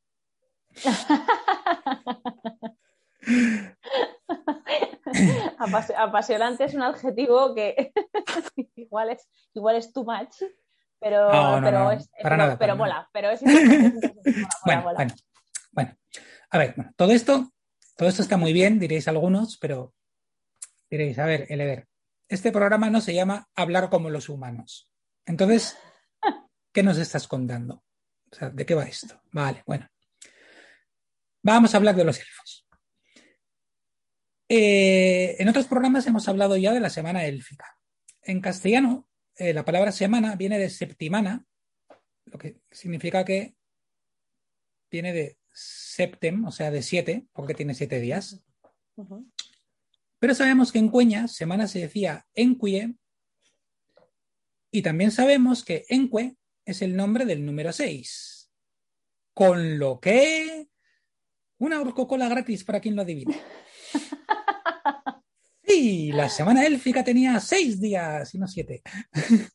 Ellos no descansaban nunca, ¿no? Efectivamente. los O- Valar- como los Valar no descansaron ningún día, pues no- aquí no hay domingo, o sea, efectivamente. O, o descansaban todos los días. descansa, o también puede ser, eso también me pega, eso También me pega ser. mucho, ahora que lo. Bueno, ¿y qué nombres tenían los días de la semana élfica? Pues tenían también un lunes, o sea, tenían también un día de la luna. Isilla, de Isil, que es luna. También tenían un día del sol, Anarya, de Anar, equivalente al domingo inglés, a Sunday. Vale, También tenían un día del firmamento, Menelia, que vendría a ser equivalente a el dios del firmamento, que sería nuestro jueves. Y luego ya aparte, ya sin tanto, sin paralelismo, tenían otro dedicado a los dos árboles de Valinor, al Duya, otro a los Valar, Valaña, y otro a las estrellas, Eleña. Los numenoreanos eh, añadieron un día más, dedicado al mar, Eareña,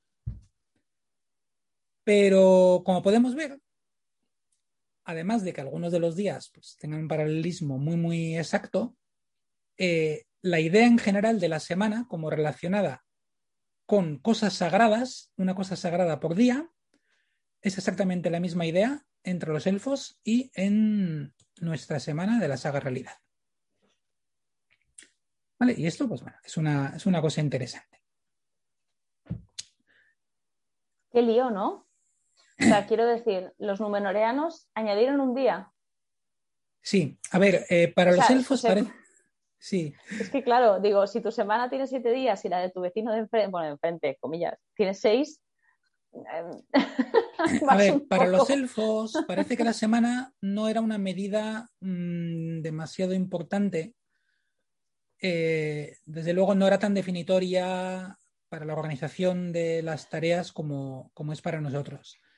Para ellos tenía un cierto tono sagrado, entonces era pues como el día en que te tienes que aco- que acordar más de los Valar, el día que tienes que acordar más de los árboles de Valinor. Bueno, Que no curraban, vale, está claro. exacto. Porque no curraban. Sí, pero seguramente los numenorianos ya sí usaban una semana un poco más como la nuestra Sí, para organizarse las tareas, etcétera. Y, y entonces pues les interesaba más que tuviera siete días para hacer los cálculos que tuvieran que hacer. que y probablemente en la idea de Tolkien, la nuestra proviene de la de los numenorianos. lógico. Vale, muy bien, fenomenal. Vale. Pues continuamos. Y después de la semana, ¿qué decir de los meses? Bueno, pues en castellano los meses también tienen nombres relacionados mayormente o en buena parte con los dioses romanos. Enero viene de Janus, Janus, el dios de las puertas, de las entradas y las salidas. Febrero era el mes de la purificación, Februare era en latín purificar. Marzo provenía del dios de la guerra, Marte, obviamente, igual que el martes. Abril no está seguro, pero se dice que probablemente venía de Afrodita. Mayo de la diosa Maya, diosa de las flores. Junio de la diosa Juno. Y los siguientes meses, eh, bueno, había luego unos meses que eran septiembre, el séptimo, octubre el octavo, noviembre el noveno y diciembre el décimo. Y ahí ya se dejaron de dioses. Pero es que además eh, nos hemos dejado fuera dos meses que estaban en medio. Esos dos meses se llamaban quintilis y sextilis, o sea, el quinto y el sexto. Pero los romanos les cambiaron el nombre a Julio y Agosto para honrar a Julio César y al César Augusto. Anda tú. Sí, Vale, vale. eso Vale, es. vale. Y nosotros aquí seguimos, Sí. o sea, Julio César, sigue aquí Julio César, o sea, es que es alucinante. Sí, sí, sí, exacto, exacto. Es alucinante. Fue un poco. Sí, fue un poco como los César eran medio dioses también, o, o se les. No, no, no, no, pero- un poco. Flipante, de verdad. Que seguimos. Sí, pero bueno, es que de Julio César vienen dos mil años. Claro. sí, pero sí. de, de que se usara a un dios como a determinado dios, como el dios de determinado mes, es que pueden ser eso, cuatro o cinco mil años fácilmente. O sea, esto es. Claro, impresionante, impresionante. Son fósiles lingüísticos absolutos. Muy bonito, muy bien. Bueno, ¿y, y en Cueña pasa algo parecido? Bueno, afortunadamente a ningún elfo se le ocurrió dedicar el nombre de un mes a Ingwe o a Feanor. Eso es bien. Hasta ahí vamos bien. Sí, imagínate. Bueno, pero es que además, entre otras razones, porque los elfos parece ser que no usaban tampoco el concepto de mes. A ver, ya sabemos que todo esto para un elfo es como un mes, es un nanosegundo. O sea, ¿qué me estás contando? Sí, es verdad. Si, si un año suyo tenía 144 años de los nuestros. Vale, entonces lo que tenían, tenían algo parecido. Algo que podríamos llamar estaciones, solo que eran más cortas que las nuestras, porque un año se componía de seis estaciones y no como nosotros de cuatro. Vale. Y esas estaciones eran las siguientes. Tuile, que venía a ser primavera, del verbo tui, que es brotar, cuando brotan las plantas, bla, bla. Laire, que más o menos significa verano, de una raíz del élfico primitivo relacionada con florecer. Sí. Yavie, otoño, que significaba mes de recolectar y viene de llave, fruto, como la diosa Yavanna, por ejemplo. Cuelle era la cuarta, que Tolkien la traduce, bueno, eh, los traductores de los apéndices la traducen como marchitamiento, pero proviene del verbo desvanecerse, ir desapareciendo, el verbo cuel, es un verbo que conocemos, por ejemplo, de un bonito poema élfico, la canción de Firiel, que en una de sus líneas dice, ¿a dónde iré cuando mi sol se desvanezca? Y cuando mi sol se desvanezca, iré a Nariña Cuéluva. Pues ese cuel es este de la estación Cuelle. Cuelle viene a ser eso, cuando mm, ya el otoño está mm, entrado y ya las plantas están desapareciendo, se están Vale. muriendo. O sea, entre otoño e invierno. Vale. Gribe es invierno propiamente dicho, que por cierto es curioso, no sé si lo hemos llegado a comentar, pero una de las fuentes por las que conocemos la palabra invierno es por una frase que Tolkien usó como ejemplo en un texto, que era Gribe uva vena, que se traduce como, en inglés, Winter is coming. O ¡No! se- se acerca el invierno. ¡No! igual 60 años antes de la, de la serie, pero, ¡Qué fuerte! pero es muy curioso.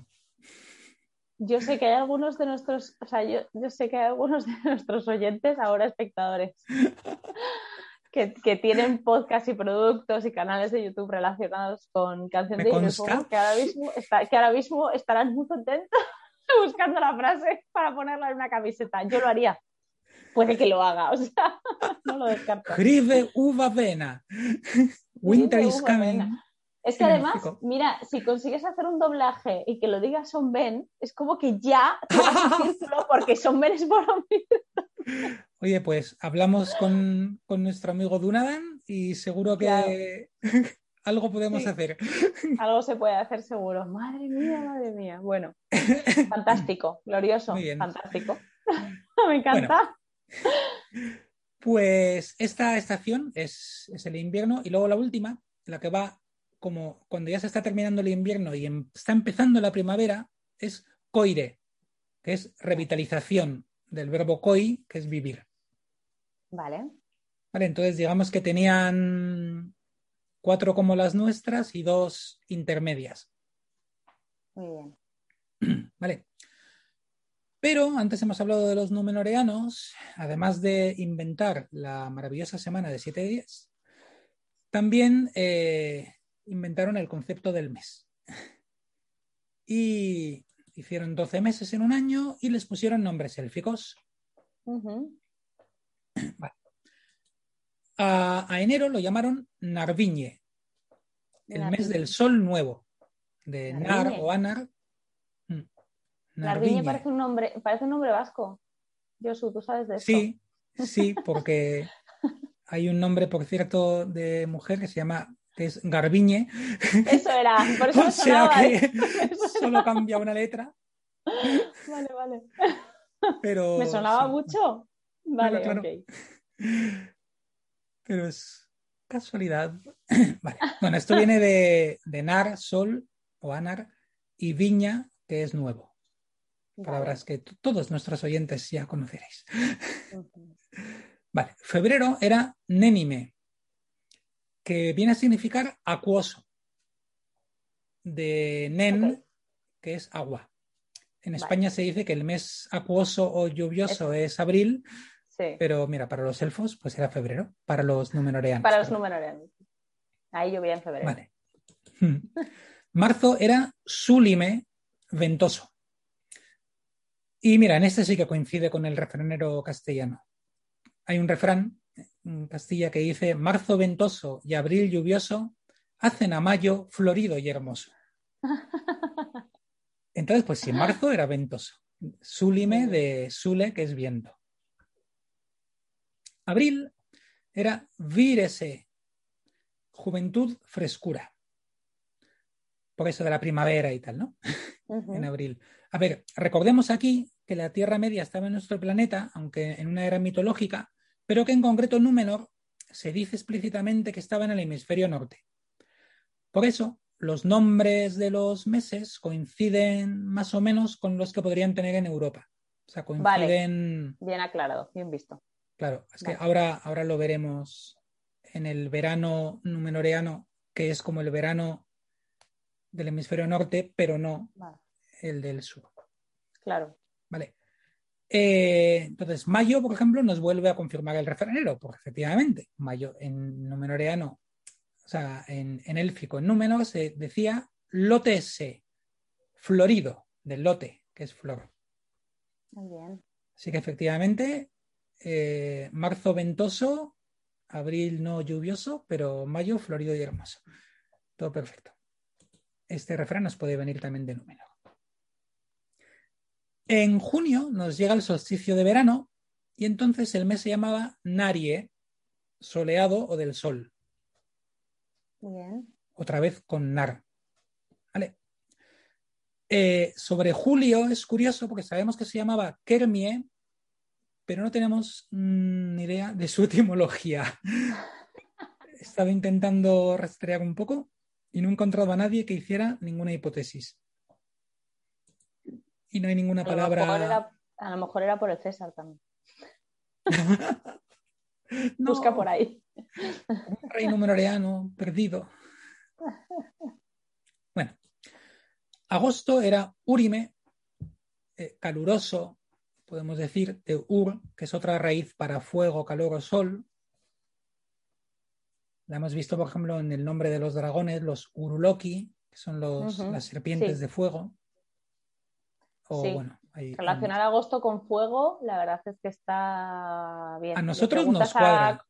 A nosotros nos cuadra. O sea, le preguntas a un andaluz y te dice que por supuesto Efectivamente, que sí, que efectivamente. podría ser. Y que si buscas una palabra que sea lava, que también vale. Efectivamente. Para un compañero argentino chileno, supongo que dirá eh, Que no. no, pero Eso es. bien. Mm, septiembre era Yavanie, el día dedicado a la Valle Yavanna. Muy bien. Octubre lo llamaban Narcuelie, el mes del desvanecimiento del sol, cuando el sol ya se va haciendo más pequeño. Narcuelie, y aquí podemos ver tanto Nar, que hemos visto ya que quiere decir sol, como Sí. Cuel, el mismo Cuel que habíamos visto Ah, antes, sí, que era sí, sí, desvanecerse. Vale, para esa época en la que. ¿Cómo era? Era la época entre el, el otoño y el invierno, ¿no? Sí, eh, sí, exacto, exacto. La época en la Vale, que ya van vale. muriendo las plantas y tal. Vale, sí, sí, sí, sí. sí. Eso es. Vale, noviembre era Gisime, el mes de la niebla, Gise, el que vemos en sitios como Hidlum, cosas así. Vale. Vale, y finalmente diciembre era Ri- Ringare, que simplemente Ringare. significa mes frío. Ahí no, no se complicaron. El mes que te hielas, pues ese. Frío mes, no sé, podríamos intentar hacer unas traducciones. Vale, pues este ha sido un poco el, el recorrido que hemos hecho hoy. Os recordamos que hay bastante más información sobre el apasionante tema de la cuenta del tiempo en el apéndice D del Señor de los Anillos, donde podéis encontrar incluso refranes hobbits relativos a este asunto. O sea, fíjate si es. A ver, Pues los sí. apéndices son, son un tesoro que, como suelen decir en, en inglés, never stops giving. O sea, que, que, que siempre aportan, que cada vez que vas a, a leerlos otra vez, te das cuenta de un detalle que no, que no te habías fijado, tanto en historia, en cronologías, como también en, en lenguas y en, y en otros temas. Así que os, os animo a, a releerlos. Pero por nuestra parte, pues por hoy ya parece que, que esto es suficiente. Así que muchas gracias a todos por seguir ahí. Gracias a ti, la verdad es que a mí este programa me ha encantado, me ha parecido muy chulo. Estoy por apuntar, o sea, estoy por hacerme un calendario apuntándome los nombres para aprendérmelo porque me, Oh. me gusta, me parece guay, o sea, me parece guay. Y me ha parecido, o sea, me, me ha parecido curioso también lo que he aprendido de la saga Realidad, que a lo mejor para mucha gente pues era súper evidente. Hombre, yo si me pongo a pensar martes, pues sí, venga, vale, ok, pero nunca me había dado por tal. Y oye, he Claro. aprendido cosillas, pero lo que más, más, más, más me ha flipado sin duda es lo de se acerca el invierno. Eso sin duda No ha sido mi, entender. aprend- mi aprendizaje del día. Así que nada, muchas gracias. Eder, por estar un mes más con nosotros y los demás nos Gracias vayáis, que seguimos aquí en Regreso a Hobbiton. De Narato. Muy bien. Tendarato.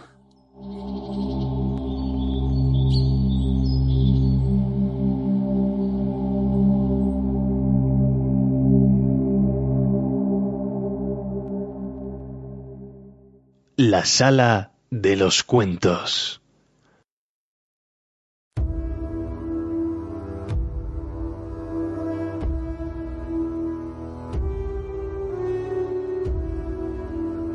Bajo la enseña del pony pisador. Brie era la villa principal de las tierras de Brie, pequeña región habitada, semejante a una isla en medio de las tierras desiertas de alrededor. Las otras poblaciones eran en Tibo, junto a Brie, del otro lado de la loma, Combe, en un valle profundo un poco más al este, y Archet, en los límites del bosque de Chet. Alrededor de la loma de Brie y de las villas había una pequeña región de campos y bosques cultivados, de unas pocas millas de extensión. Los hombres de Brie eran de cabellos castaños, morrudos y no muy altos, alegres e independientes. No servían a nadie, aunque se mostraban amables y hospitalarios con los hobbits, enanos elfos y otros habitantes del mundo próximo, lo que no era, o es, habitual en la gente grande. De acuerdo con sus propias leyendas, descendían de los primeros hombres que se habían aventurado a alejarse hacia el oeste de la Tierra Media, y eran los habitantes originales del lugar. Pocos habían sobrevivido a los conflictos de los días antiguos, pero cuando los reyes volvieron cruzando de nuevo las grandes aguas, encontraron a los hombres de Bri todavía allí, donde continúan estando ahora, cuando el recuerdo de los viejos reyes ya se ha borrado en la hierba. En aquellos días ningún otro hombre se había afincado tan al oeste, ni a menos de cien leguas de la comarca. Pero en las tierras salvajes más allá de Bri había nómadas misteriosos. La gente de Bri los llamaba los montaraces y no sabía de dónde venían. Eran más altos y morenos que los hombres de Bri y se los creía capaces de ver y oír cosas extrañas y de entender el lenguaje de las bestias y los pájaros. Iba de un lado a otro hacia el sur y el este, casi hasta las montañas nubladas, pero ahora eran pocos y rara vez se los veía. Cuando aparecían traían noticias de muy lejos y contaban extrañas historias olvidadas que eran escuchadas con mucho interés, pero las gentes de Bri no hacían buenas migas con ellos. Había también numerosas familias de hobbits en el país de Bri y pretendían ser el grupo de hobbits más antiguo del mundo, establecidos allí mucho antes del cruce del Brandivino y la colonización de la comarca. La mayoría vivía en Entivo, aunque había algunos en Bri, especialmente en las laderas más altas de la colina, por encima de las casas de los hombres. La gente grande y la gente pequeña, como se llamaban unos a otros, estaban en buenas relaciones, ocupándose de sus propios asuntos y cada uno a su manera, pero considerándose todos parte necesaria de la población de Brie. En ninguna otra parte del mundo hubiera podido encontrarse este arreglo peculiar, aunque excelente. La gente de Brie, grande y pequeña, no viajaba mucho y no había para ellos nada más importante que los asuntos de las cuatro villas. De cuando en cuando los hobbits de Brie iban hasta los Gamos o la Cuaderna del Este, pero aunque esta pequeña región no estaba a más de una jornada a caballo desde el puente del Brandivino, los hobbits de la comarca la visitaban poco ahora. Algún habitante de los Gamos o algún intrépido Tuk venía en ocasiones a pasar una noche o dos en la posada, pero aun esto era cada vez más raro. Los hobbits de la comarca llamaban a los de Brie y a todos los que vivían más allá de las fronteras gentes del exterior, y se interesaban poco en ellos considerándolos rústicos y bárbaros. En esa época y al este del mundo había probablemente muchas gentes del exterior que los hobbits de la comarca no conocían. Algunos, sin duda, no eran sino vagabundos, siempre dispuestos a cavar un agujero en cualquier barranca y quedarse allí mientras se sintieran cómodos. Pero en las tierras de Brie, al menos, los hobbits eran decentes y prósperos, y no más rústicos que la mayoría de los parientes lejanos del interior. No se había olvidado aún que en otro tiempo las idas y venidas entre la comarca y Brie habían sido cosa frecuente. Era opinión común que había sangre de Brie en los Brandigamo. La aldea de Brie comprendía un centenar de casas de piedra de gentes grandes, la mayoría sobre el camino en el flanco de la loma, con ventanas que daban al oeste. En este lado, Describiendo algo más de medio círculo, desde la loma y de vuelta, había un foso profundo con un seto espeso sobre la pared interior. El camino flanqueaba el seto por medio de una calzada, pero en el lugar donde atravesaba el seto una puerta de trancas cerraba el paso. Había otra en el extremo sur, donde el camino dejaba la villa. Las puertas se cerraban a la caída de la noche, pero en el lado de adentro había unos refugios pequeños para los guardianes. Junto al camino, donde doblaba a la derecha bordeando la colina, se levantaba una posada grande. Había sido construida en tiempos remotos cuando el tránsito en los caminos era mucho mayor, pues Brie estaba situada en una vieja encrucijada. Otro antiguo camino cruzaba el camino del este junto al foso, en el extremo oeste de la villa, y muchos hombres y gentes de distintas clases habían pasado por allí en tiempos lejanos. Extraño como noticias de Brie, era todavía una expresión corriente en la cuaderna del Este, y se remontaba a la época en que noticias del norte, el sur y el este podían oírse aún en la posada, donde los hobbits de la comarca iban más a menudo a oírlas. Pero las tierras del norte estaban desiertas desde hacía tiempo, y el camino del norte se usaba poco ahora. Estaba cubierto de hierba, y la gente de Brie lo llamaba el Camino Verde. La posada de Brie estaba todavía allí, sin embargo, y el posadero era una persona importante. La casa era lugar de reunión para los habitantes ociosos, charlatanes y curiosos, grandes y pequeños, de las cuatro aldeas, y un refugio para los montaraces y otros trotamundos, y para aquellos viajeros, en su mayoría enanos, que tomaban todavía el camino del este para ir a las montañas, o volver de las montañas. La noche había caído, y unas estrellas blancas brillaban en el cielo cuando Frodo y sus compañeros llegaron al fin al cruce del camino verde, ya cerca de la aldea. Avanzaron hacia la puerta del este y la encontraron cerrada, pero un hombre estaba sentado frente a la casita, del otro lado de la cerca. El hombre se incorporó de un salto, alcanzó una linterna y los miró por encima de la puerta de trancas, sorprendido. ¿Qué quieren y de dónde vienen? preguntó con tono áspero. Buscamos la posada, respondió Frodo. Vamos hacia el oeste y no podemos ir más lejos esta noche. Hobbits. Cuatro hobbits. Y lo que es más, de la comarca, según parece por el acento, dijo el guardián a media voz, y como hablándose a sí mismo. Los examinó un momento con aire sombrío, y luego abrió lentamente la puerta y los dejó entrar. No vemos a menudo gente de la comarca cabalgando por el camino de noche, prosiguió diciendo, mientras los hobbits hacían un alto junto a la empalizada. ¿Me excusarán si les pregunto qué los lleva al este de Brie? ¿Cómo se llaman, si me permiten? Nuestros nombres y asuntos son cosa nuestra, y este no parece un buen lugar para discutirlo, dijo Frodo, a quien no le gustaba el aspecto del hombre ni el tono de su voz. De acuerdo, dijo el hombre, pero mi obligación es preguntar, después de la caída de la noche. Somos hobbits de los Gamos. Nos gusta viajar y queremos descansar en la posada de aquí, dijo Merry. Soy el señor Brandigamo. ¿Le basta eso? En otro tiempo la gente de Brie trataba cortésmente a los viajeros, o así he oído. Muy bien, muy bien, dijo el hombre. No quise ofenderlos. Pronto sabrán, quizá, que no solo el viejo Harry de la puerta es quien hace preguntas. Hay gente rara por aquí. Si van al pony descubrirán que no son los únicos huéspedes. Les deseó buenas noches y no dijo más. Pero Frodo alcanzó a ver a la luz de la linterna que el hombre no dejaba de mirarlos. Le alegró oír el golpe de la puerta que se cerraba detrás de ellos mientras avanzaban. Se preguntó por qué el hombre parecía tan suspicaz y si alguien no habría estado pidiendo noticias de un grupo de hobbits. ¿Gandalf, quizá? Tenía tiempo de haber llegado, mientras ellos se demoraban en el bosque y las quebradas. Mm, pero había habido algo en la mirada y la voz del guardián que lo había inquietado. El hombre se quedó observando a los hobbits un momento, y luego entró en la casa. Tan pronto como volvió la espalda, una figura oscura saltó rápidamente la empalizada y se perdió en las sombras de la calle. Los hobbits subieron por una pendiente suave, dejando atrás unas pocas casas dispersas, y se detuvieron a las puertas de la posada. Las casas les parecían grandes y extrañas. Sam miró asombrado a los tres pisos y las numerosas ventanas del albergue, y sintió un desmayo en el corazón.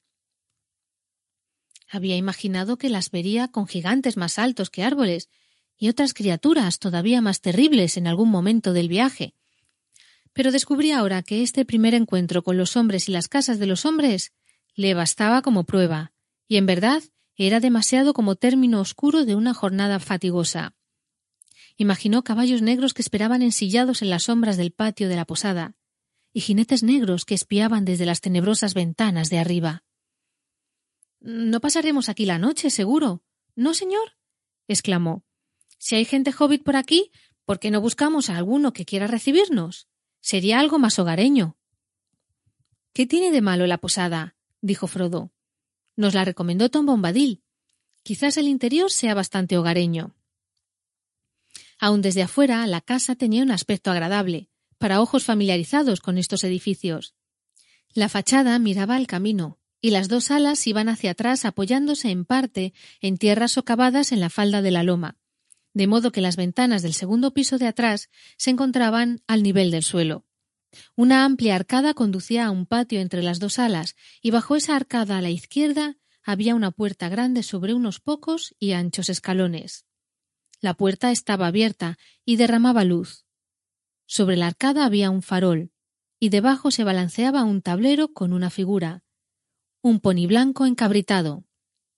Encima de la puerta se leía en letras blancas El poni pisador de cebadilla mantecona. En las ventanas más bajas se veía luz detrás de espesas cortinas. Mientras titubeaban allí en la oscuridad, alguien comenzó a entonar adentro una alegre canción, y unas voces entusiastas se alzaron en coro. Los hobbits prestaron atención un momento a este sonido alentador y desmontaron. La canción terminó y hubo una explosión de aplausos y risas. Llevaron los ponis bajo la arcada, los dejaron en el patio y subieron los escalones.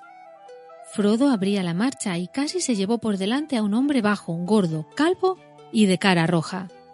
Tenía puesto un delantal blanco e iba de una puerta a otra llevando una bandeja de jarros llenos hasta el borde. ¿Podríamos? comenzó Frodo. Medio minuto, por favor.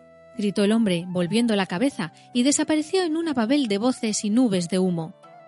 Un momento después estaba de vuelta, secándose las manos en el delantal. Buenos días, pequeño señor, dijo saludando con una reverencia. ¿En qué podría servirlo? Necesitamos cama para cuatro y albergue para cinco ponis, si es posible. ¿Es usted el señor Mantecona? Sí, señor. Cebadilla es mi nombre. Cebadilla Mantecona para servirlos. Vienen de la comarca, ¿eh? dijo. Y de pronto se palmeó la frente, como tratando de recordar. ¡Hobbits! exclamó. ¿Qué me recuerda esto? ¿Pueden decirme cómo se llaman ustedes, señor? El señor tú y el señor Brandigamo, dijo Frodo, y este es Sam Gamgee. Mi nombre es Sotomonte. Ya recuerdo, dijo Mantecona chasqueando los dedos. No, se me fue otra vez. Pero volverá, cuando tenga un rato para pensarlo. No me alcanzan las manos, pero veré qué puedo hacer por ustedes. La gente de la comarca no viene aquí muy a menudo y lamentaría no poder atenderlos. Pero esta noche ya hay una multitud en la casa, como no la ha habido desde tiempo atrás. Nunca llueve, pero diluvia, como decimos en Brie. ¡Hey! ¡No! gritó. ¿Dónde estás, camastrón de pies lanudos? ¡No! Voy, señor, voy. Un hobbit de cara risueña emergió de una puerta y viendo a los viajeros se detuvo y se quedó mirándolos con mucho interés. ¿Dónde está Bob? preguntó el posadero. ¿No lo sabes? Bueno, búscalo, rápido. No tengo seis piernas ni tampoco seis ojos. Dile a Bob que hay cinco ponis para llevar al establo. Que les encuentre sitio. Nob se alejó al trote, mostrando los dientes y guiñando los ojos. Bien, ¿qué iba a decirles? dijo el señor Mantecona, golpeándose la frente con la punta de los dedos. Un clavo saca a otro, como se dice. Estoy tan ocupado esta noche que la cabeza me da vueltas. Mm, hay un grupo que vino anoche del sur por el Camino Verde y esto es ya bastante raro luego una tropa de enanos que va al oeste, y llegó esta tarde, y ahora ustedes. Si no fueran hobbits, dudo que pudiera alojarlos, pero tenemos un cuarto o dos en el ala norte, hechos especialmente para hobbits cuando construyeron la casa. En la planta baja, como prefieren ellos, con ventanas redondas y todo lo que les gusta. Creo que estarán ustedes cómodos. Querrán cenar, sin duda, tan pronto como sea posible. Por aquí ahora. Los llevó un trecho a lo largo del pasillo y abrió una puerta, He aquí una hermosa salita, dijo. Espero que les convenga. Perdónenme ahora. Estoy tan ocupado. No me sobra tiempo ni para charla. Tengo que irme. Estoy siempre corriendo de un lado a otro, pero no adelgazo. Los veré más tarde. Si necesitan algo, toquen la campanilla y vendrán Op. Si no viene, toquen y griten. El hombre se fue dejándolos casi sin aliento. Parecía capaz de derramar un torrente interminable de charla, por más ocupado que estuviera. Se encontraban a la sazón en un cuarto pequeño y agradable, un fuego ardía en el hogar y enfrente habían dispuesto unas sillas bajas y cómodas. Había también una mesa redonda cubierta con un mantel blanco y encima una gran campanilla. Pero no, el sirviente hobbit apareció antes que llamaran. Trajo velas y una bandeja colmada de platos. ¿Desean algo para beber, señores? preguntó. ¿Quieren que les muestre los dormitorios mientras esperan la cena? Se habían lavado ya y estaban rodeados de buenos jarros de cerveza cuando el señor Mantecona y Nob aparecieron de nuevo. En un abrir y cerrar de ojos tendieron la mesa. Había sopa caliente, carne fría, una tarta de moras, pan fresco, mantequilla y medio queso bien estacionado. Una buena comida sencilla, tan buena como cualquiera de la comarca, y bastante familiar como para quitarle a Sam los últimos recelos, que la excelencia de la cerveza ya había aliviado bastante. El posadero se entretuvo allí unos momentos y al fin anunció que se iba. No sé si querrán unirse a nosotros después de cenar, dijo desde la puerta. Quizá prefieran acostarse. De cualquier modo, nos agradaría mucho que nos acompañaran, si tienen ganas. No recibimos a menudo a gente del exterior, perdón, viajeros de la comarca, quiero decir, y nos gusta enterarnos de las últimas noticias, o quizás oír una historia o una canción, como prefieran. Decidan ustedes. Cualquier cosa que necesiten, toquen la campanilla. Luego de la cena, que había durado tres cuartos de hora, sin la interrupción de palabras inútiles, Frodo, Pippin y Sam se sintieron tan frescos y animados que decidieron unirse a los otros huéspedes. Merry dijo que el aire del salón debía de ser sofocante. Me quedaré aquí un rato sentado junto al fuego, y luego quizás salga a tomar un poco el aire. Cuídense, y no olviden que hemos escapado en secreto y que aún estamos en camino, y no muy lejos de la comarca. Bueno, bueno, dijo Pipín. Cuídate tú también. No te pierdas y no olvides que adentro estarás más seguro. Los huéspedes estaban reunidos en el salón común de la posada. La concurrencia era numerosa y heterogénea, descubrió Frodo cuando los ojos se le acostumbraron a la luz. Esta procedía sobre todo de un llameante fuego de leña, pues los tres faroles que pendían de las vigas eran débiles y estaban velados por el humo. Cebadilla Mantecona, de pie junto al fuego, hablaba con una pareja de enanos y con uno o dos hombres de extraño aspecto. En los bancos había gentes diversas, hombres de Brie, un grupo de hobbits locales sentados juntos, charlando, algunos enanos más y otras figuras difíciles de distinguir en las sombras y rincones. Tan pronto como los hobbits de la comarca entraron en el salón, se alzó un coro de voces. Bri les daba la bienvenida. Los extraños, especialmente los que habían venido por el camino verde, los miraron con curiosidad. El posadero presentó los recién llegados a la gente de Bri tan rápidamente que, aunque los hobbits entendían los nombres, no estaban seguros de saber a quién pertenecía este y a quién este otro. Todos los hombres de Bri parecían tener nombres botánicos y bastante raros para la gente de la comarca tales como Juncales, Madreselva, Matosos, Manzanero, Cardoso y Elechal, y Cebadilla Mantecona. Algunos hobbits tenían nombres similares. Los Artemisa, por ejemplo, parecían numerosos, pero la mayoría llevaban nombres sacados de accidentes naturales como bancos, tejonera, cuevas, arenas y tunelo, muchos de los cuales eran nombres comunes en la comarca. Había varios sotomonte de y como no alcanzaban a imaginar que compartiesen un nombre y no fuesen parientes, tomaron cariñosamente a Frodo por un primo perdido hacía tiempo. Los hobbits de Bri eran en verdad amables y curiosos, y Frodo pronto se dio cuenta de que tendría que dar alguna explicación de lo que hacía. Dijo que le interesaban la geografía y la historia, y aquí hubo muchos cabeceos de asentimiento, aunque estas palabras no eran muy comunes en el dialecto de Bri. Declaró que pensaba escribir un libro, lo que provocó un asombro mudo y que él y sus amigos deseaban informarse acerca de los hobbits que vivían fuera de la comarca, sobre todo en las tierras del oeste. Junto con este anuncio estalló un coro de voces. Si Frodo hubiese querido realmente escribir un libro y hubiera tenido muchas orejas, habría reunido material para varios capítulos en unos pocos minutos. Y como si esto no fuera suficiente, le dieron toda una lista de nombres, encabezada por nuestro viejo Cebadilla, a quienes podía recurrir en busca de más información. Pero al cabo de un rato, como Frodo no diera ninguna señal de querer escribir un libro allí mismo y enseguida, los hobbits de Bri volvieron a hacer preguntas sobre lo que pasaba en la comarca. Frodo no se mostró muy comunicativo y pronto se encontró solo, sentado en un rincón, escuchando y mirando alrededor.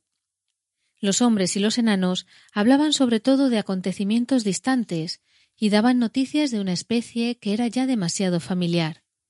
Había problemas allá en el sur, y parecía que los hombres que habían venido por el camino verde habían partido en busca de tierras donde pudieran encontrar un poco de paz.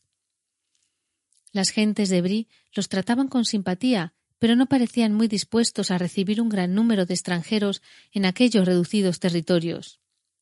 Uno de los viajeros, Bizco, poco agraciado, pronosticaba que en el futuro cercano más y más gente subiría al norte. Si no les encuentran lugar, lo encontrarán ellos mismos. Tienen derecho a vivir, tanto como otros, dijo con voz fuerte. Los habitantes del lugar no parecían muy complacidos con esta perspectiva.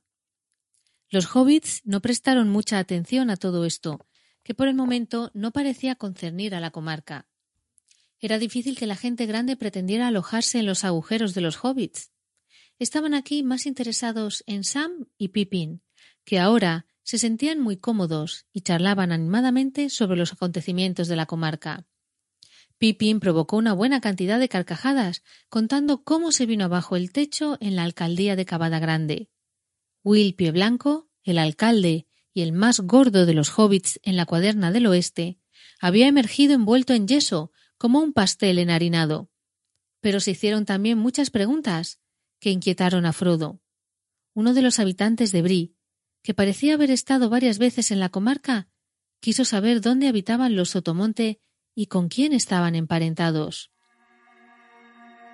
De pronto, Frodo notó que un hombre de rostro extraño, curtido por la intemperie, sentado en la sombra cerca de la pared, escuchaba también con atención la charla de los hobbits. Tenía un tazón delante de él y fumaba una pipa de caño largo, curiosamente esculpida. Las piernas extendidas mostraban unas botas de cuero blando que le calzaban bien pero que habían sido muy usadas y estaban ahora cubiertas de barro. Un manto pesado, de color verde oliva, manchado por muchos viajes, le envolvía ajustadamente el cuerpo, y a pesar del calor que había en el cuarto, llevaba una capucha que le ensombrecía la cara. Sin embargo, se le alcanzaba a ver el brillo de los ojos, mientras observaba a los hobbits.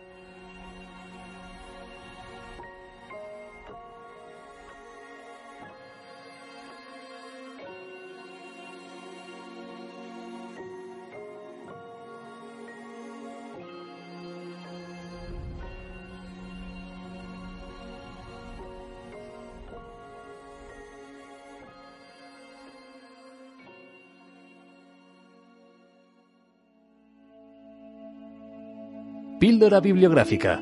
Una visita a la biblioteca de regreso a Hobbiton.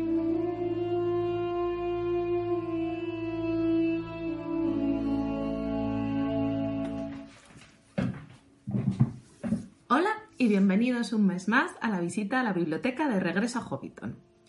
Este mes quiero que hablemos de los mundos de J.R.R. Tolkien, los lugares que inspiraron a la Tierra Media, como podéis comprobar lo tengo en inglés, que es un libro de John Gard.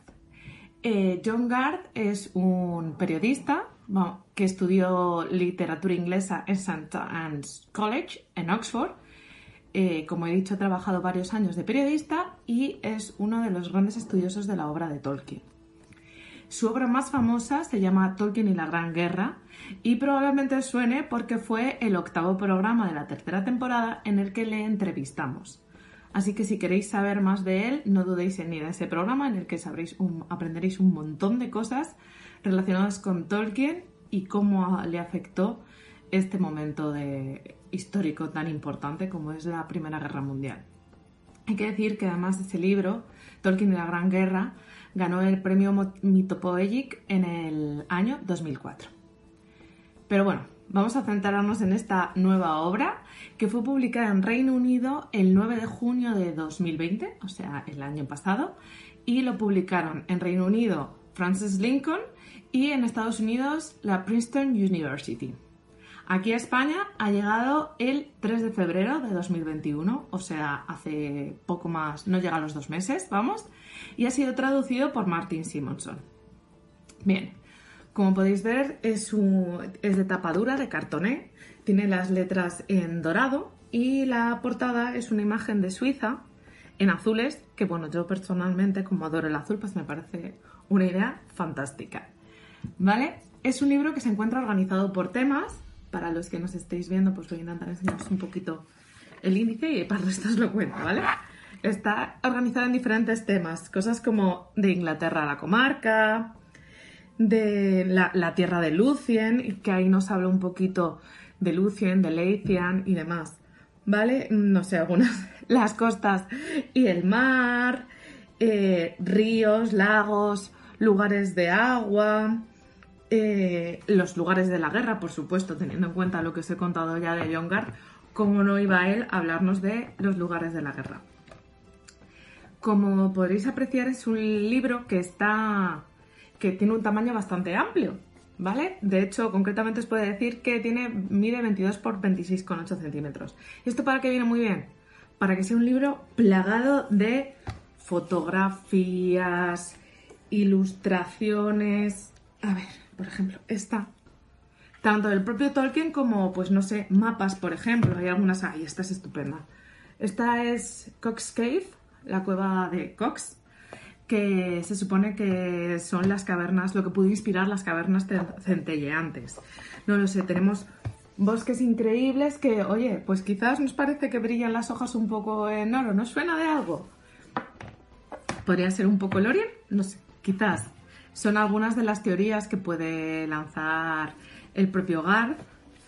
Y entonces a lo largo del, del libro va paseando tanto por lugares que Tolkien, vamos, sí, básicamente por lugares que el propio Tolkien visitó, imágenes que pudo ver, cosas que le pudieron inspirar a la hora de crear los lugares que, todos hemos visto, bueno, visto en nuestra imaginación. Y claro, ¿eso qué hace? Pues que sea algo muy rico a la hora de mostrarnos por ejemplo, esperad que voy a sacar otra ilustración. Para los que nos estás oyendo, es la ilustración que hizo Tolkien de Bilbo Comes to the Hands of the Raft Elves. ¿Vale? Esta ilustración en azules, que es una preciosidad. Y al lado, pues, eh, tiene una imagen del río Cherwell. ¿No? De posibles influencias que haya tenido Tolkien. Claro, ¿qué nos ayuda esto? Pues a visualizar mejor porque al ver nosotros lo que le pudo inspirar a Tolkien, nos permite visualizar quizás mejor lo que él se estaba imaginando y esos paisajes tan descriptivos que él tiene, nos permite casi verlos del todo. Entonces, bueno, como ya os he contado, lo que mide, bueno, os diré que tiene 208 páginas y que actualmente lo podéis encontrar por unos 29,90 euros. ¿Vale? Aquí en España. Puedo añadir poco más, creo que es algo que merece la pena porque en el fondo es como un viaje por... Sí, es un viaje. Un viaje por los mundos de Tolkien que además luego nos permite disfrutar un poquito más de la lectura de Tolkien. Es como ahora casi mientras me lo termino de leer me dan ganas de releer otra vez todo, como si necesitase más excusas, para, para poder volver a viajar y con esta nueva visión de estos lugares que nos ha contado John Gard que él se ha dedicado a recorrer y que en su día recorrió Tolkien, ya fuese a nivel de, ilustraciones o físicamente, como Suiza, Francia o incluso España, que también me menciona en el viaje cuando venía de Sudáfrica, cuando vio Tenerife a lo lejos. ¿Quién sabe? Igual en el Tarma tiene un poquito del Teide, ¿no? En fin, que eso es todo lo que os quería contar de esta obra, que bueno, ya sabéis que ha salido hace poco, ya os comenté que mi idea es intentar hablaros un poquito de las obras más recientes por si tenéis alguna duda para decidiros y espero que os haya gustado y nos vemos el mes que viene en una nueva visita a la biblioteca de regreso a Hobbiton. ¡Un saludo!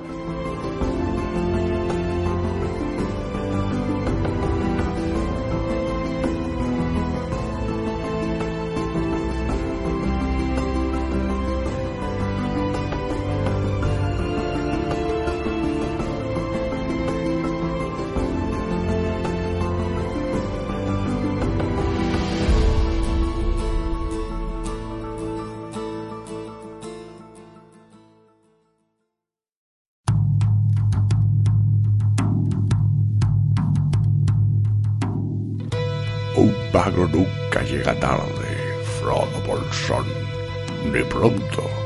Llega justo cuando se lo propone y llega preparado para escuchar Regreso a Hobbiton en iBox, iTunes o Spotify, según le apetezca.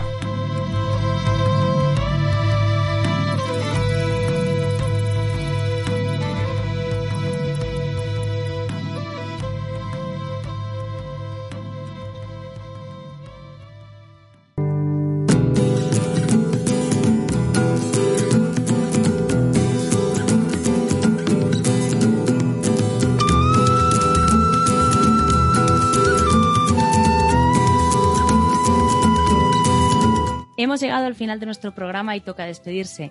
Habéis escuchado música de Alex Pérez Mansergas, compuesta especialmente para el podcast, de Katie Adelson de Blue Jay Studio, de Alexander Nacarada y del grupo Innerlands. La lectura, como siempre, a cargo de María José Rodríguez, con arreglos y edición de Rafael Fortún y las portadas de Nai. Ha sido un placer pasar estas últimas horas con vosotros. No sé si nos estáis viendo a través de YouTube o nos escucháis a través de Evox, Spotify o iTunes, pero estéis donde estéis, nos encanta saber que estáis al otro lado del micrófono, al otro lado de la pantalla. Os agradecemos un mes más que os hayáis pasado por el Smial y nos vemos en el próximo Regreso a Hobbit.